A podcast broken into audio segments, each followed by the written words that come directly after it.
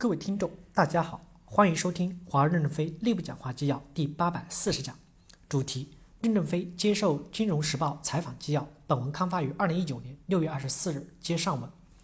杨元提问：现在世界各国的政府会要求科技公司交出一些数据，例如美国政府要求苹果交出用户的数据，把他们的手机解锁。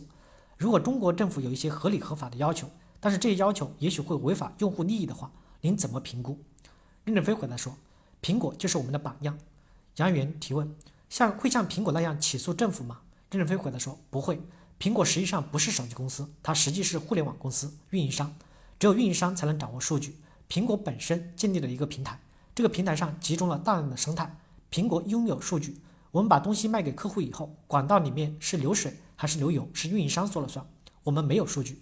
运营商在主权的国家中，主权国家是有权管理自己国家的公数据。跨国国家是不能管理的。杨元提问：如果政府要求华为解锁一款手机呢？任正非回答说：数据在个人手里，不在我们手里，有什么可解锁的呢？数据是客户的，我们不拥有数据。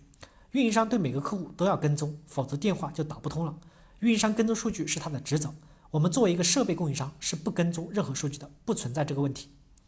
杨元提问：因为你们了解操作系统，可以帮助解锁。中国政府发出合法的要求呢？有什么方法可以抵抗吗？你们会坐牢吗？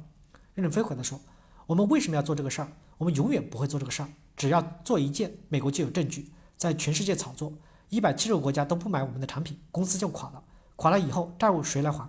员工都挺有本事的，辞职创业去了，剩下我一个人还钱，我还不如死了好。”中央中共中央政治局委员、中央外事工作委员会办公室主任任洁篪在慕尼黑安全会议上说：“中国政府不会要求企业装后门。”李克强总理在人大的新闻发布会上回答记者问讲：“中国政府不会要求企业装后门。”李克强在克罗地亚十六加一会议上参观华为展台，亲自跟我们的员工交代：“你们不能搞后门，政府已经表达的很清楚了，中国官方不会做这个事儿。”现在的欧洲要建立统一的标准，所有的设备厂家、所有的网络厂家都不准有后门，我们是坚决拥护的，我们愿意先签，为什么签不了了？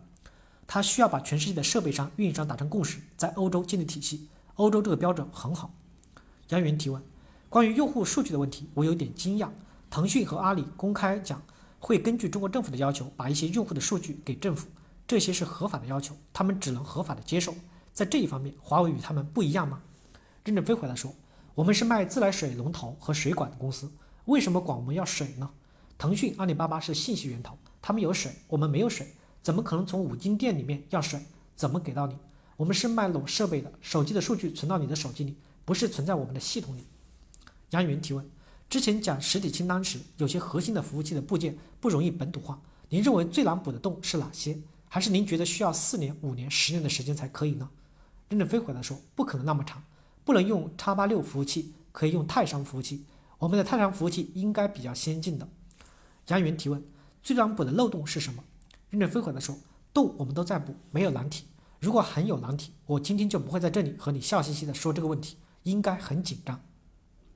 黄淑玲提问：需要多长时间把供应链转成不依靠了？任正非回答说：我认为不需要很长时间，现在绝大多数问题都解决了。杨元提问：补这些洞应该怎么补？要招更多人吗？任正非回答说：不一定，我们本身就有很多人，关闭一些边缘业务以后，这些人员就扑到主营业务上面了。杨元提问：美国垄断了世界芯片设计软件市场。这些高端的软件你们都可以补吗？任正非回答说：“我们已经获得了这些工具软件的永久授权，不存在什么问题。